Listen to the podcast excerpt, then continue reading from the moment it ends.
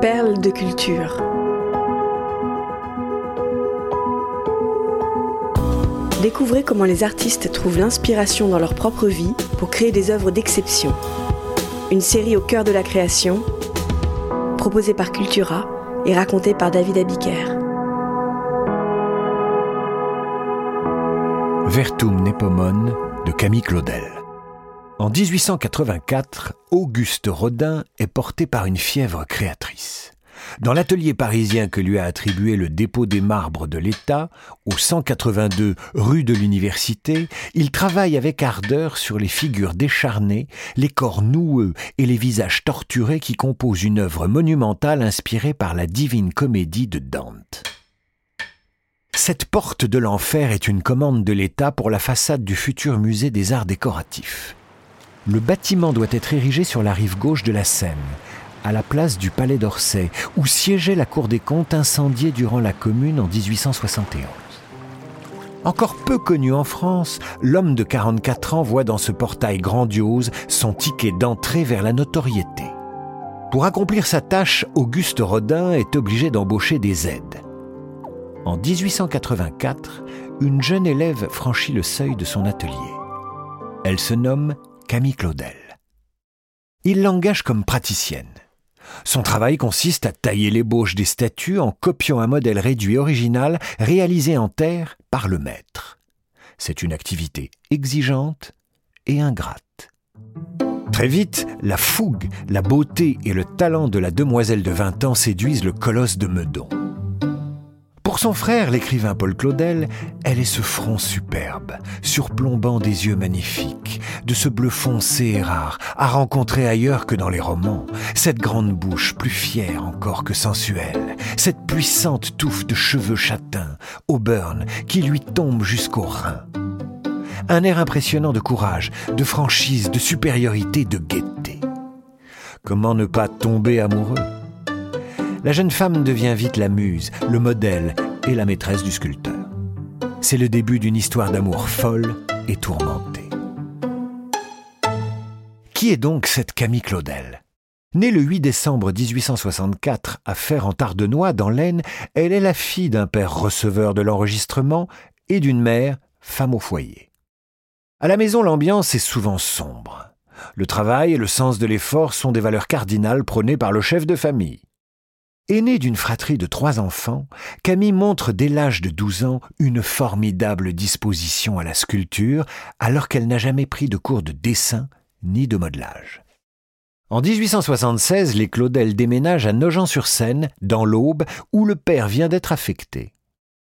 Camille croise le chemin du sculpteur Alfred Boucher. Celui-ci est stupéfait par son modelage de David et Goliath. Il décide de prendre l'adolescente sous son aile. Sa mère ne voit pas ça d'un bon œil. Pour elle, le destin d'une femme est de fonder un foyer, pas de mener une carrière d'artiste. En 1881, Camille Claudel parvient à convaincre ses parents de partir à Paris.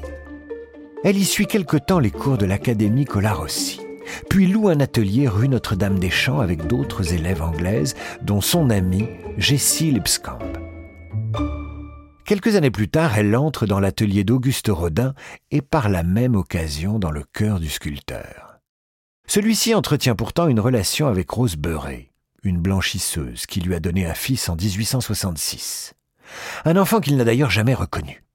Mais le charme de l'élève emporte tout sur son passage. En 1886, le sculpteur lui écrit il a fallu que je te connaisse, et tout a pris une vie inconnue. Ma terne existence a flambé dans un feu de joie. Merci, car c'est à toi que je dois toute la part de ciel que j'ai eue dans ma vie. L'amour peut transformer un colosse aux mains d'argile en un grand romantique. Rodin considère sa jeune collaboratrice comme une grande artiste et il lui communique tout son savoir. De son côté, les sentiments de Camille Claudel à l'égard de son amant ne cesseront de nourrir sa création. L'œuvre de ma sœur, ce qui lui donne son caractère unique, c'est que tout entière, elle est l'histoire de sa vie, affirmera plus tard Paul Claudel, devenu académicien. Camille Claudel met du cœur à l'ouvrage dans tous les sens du terme. Au fil du temps, ses pièces traduisent l'intensité de la passion amoureuse, l'amertume de la jalousie, la tristesse de l'abandon. Au printemps 1886, Camille Claudel séjourne en Angleterre dans la famille de son ancienne partenaire d'atelier, Jessie Lipscomb. À son retour, jalouse et exclusive, elle exige de Rodin, par contrat, qu'il n'accepte aucune autre élève qu'elle, qu'il la protège dans les cercles artistiques et qu'il l'épouse. Ce contrat ne sera jamais exécuté. En novembre de la même année, elle entreprend à 22 ans, dans son atelier du 117, rue Notre-Dame-des-Champs, la réalisation de sa première grande œuvre. Elle s'inspire d'un drame du poète hindou Kalidasa tiré du Mahabharata, épopée mythologique qui vient d'être publiée dans une nouvelle traduction. Lors d'une partie de chasse, le roi Dushmanta rencontre la belle Sakuntala. Tous deux tombent immédiatement amoureux, mais le monarque doit quitter la jeune femme. Victime d'une malédiction, Dushmanta l'oublie. Au bout de quelques années, délivré du mauvais sort, le roi retrouve son épouse. Camille Claudel sculpte une jeune femme debout, qui s'abandonne entièrement dans les bras de son homme à genoux. Les visages sont proches, le fiancé semble prêt à lui donner un baiser. Une photo prise en 1887 montre l'artiste en train de travailler sur la figure féminine dans son atelier parisien. Douze heures par jour, elle a les mains plongées dans la terre. Le matin, la sculptrice affine son œuvre avec un modèle féminin qui laisse place l'après-midi à un homme. Camille Claudel est épuisé, mais sa peine n'est pas vaine. Le plâtre de Sakuntala obtient une mention honorable au Salon des artistes français de 1888. La sculptrice a-t-elle voulu évoquer le moment de la rencontre entre les deux amoureux ou bien l'instant des retrouvailles alors que l'amant implore le pardon de Sakuntala? Quoi qu'il en soit, cette œuvre d'une grande sensualité interroge le lien amoureux et toutes ses complexités. Camille Claudel questionne concrètement son attachement à l'homme qu'elle aime et qui ne parvient pas à rompre définitivement avec sa compagne de toujours, Rose Beuret. Au début des années 1890, les relations entre Claudel et Rodin se distendent franchement. À cette époque, elle réalise L'âge mûr. Une demoiselle tend la main, suppliante, à un homme accompagné d'une vieille femme. Claudel exprime cette fois la douleur et la résignation. Un homme, deux femmes. La sculpture fait écho à sa séparation avec Auguste Rodin. Elle évoque à la fois l'échec de l'amour, la douleur de l'adultère et la fuite inexorable du temps.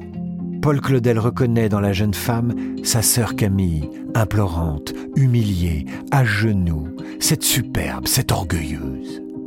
Elle s'éloigne de Rodin et s'isole. L'artiste affirme son autonomie au prix de la solitude. En 1905, la sculpture Sakuntala est enfin réalisée en marbre, grâce au mécénat de la comtesse de Maigret. Elle porte désormais le titre de Vertum Nepomone. Dans ses métamorphoses, Ovide raconte l'histoire de la nymphe Pomone, protectrice des fruits de son verger, courtisée par Vertum, dieu des arbres fruitiers et du vin, qui avait le don du travestissement pour mieux séduire.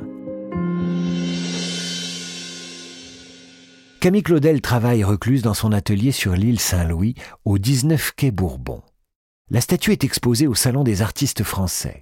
Une version en bronze est présentée la même année 1905 au Salon d'automne sous le titre de l'abandon. Ces changements d'appellation au gré des matériaux mettent en évidence l'évolution et le bouleversement des sentiments éprouvés par Camille Claudel pour son ancien amant. Les deux amoureux enlacés sont ainsi passés de la mythologie hindoue à la mythologie grecque, d'un amour passionné à l'expression d'un profond sentiment de rejet. Camille Claudel est plus seul que jamais. Auguste Rodin épouse en 1917 la fidèle Rose Beuret, avant de mourir quelques jours plus tard des suites d'une pneumonie. Post-scriptum. Interné en 1913 en raison de sa santé mentale préoccupante, Camille Claudel vit jusqu'à sa mort, le 19 octobre 1943, entre les murs de l'asile de Mondevergue, à Montfavet, dans le Vaucluse. Aucun membre de sa famille n'assiste à son enterrement. À la demande de son frère, une rétrospective est organisée en 1951 au musée Rodin, où le sculpteur a exigé par testament qu'une salle soit réservée à l'exposition des œuvres de son ancien élève. Vient ensuite l'oubli, jusqu'aux années 80. La sortie du film Camille Claudel en 1988 avec Isabelle Adjani dans le rôle titre participe à la redécouverte et à la réhabilitation de l'artiste. En 2017, le musée Camille Claudel ouvre ses portes à Nogent-sur-Seine, dans l'Aube, commune où la sculptrice a passé son adolescence. C'est au musée Rodin, en revanche, que la sculpture Vertum Nepomone rayonne de sensualité, comme si les deux amants étaient finalement inséparables.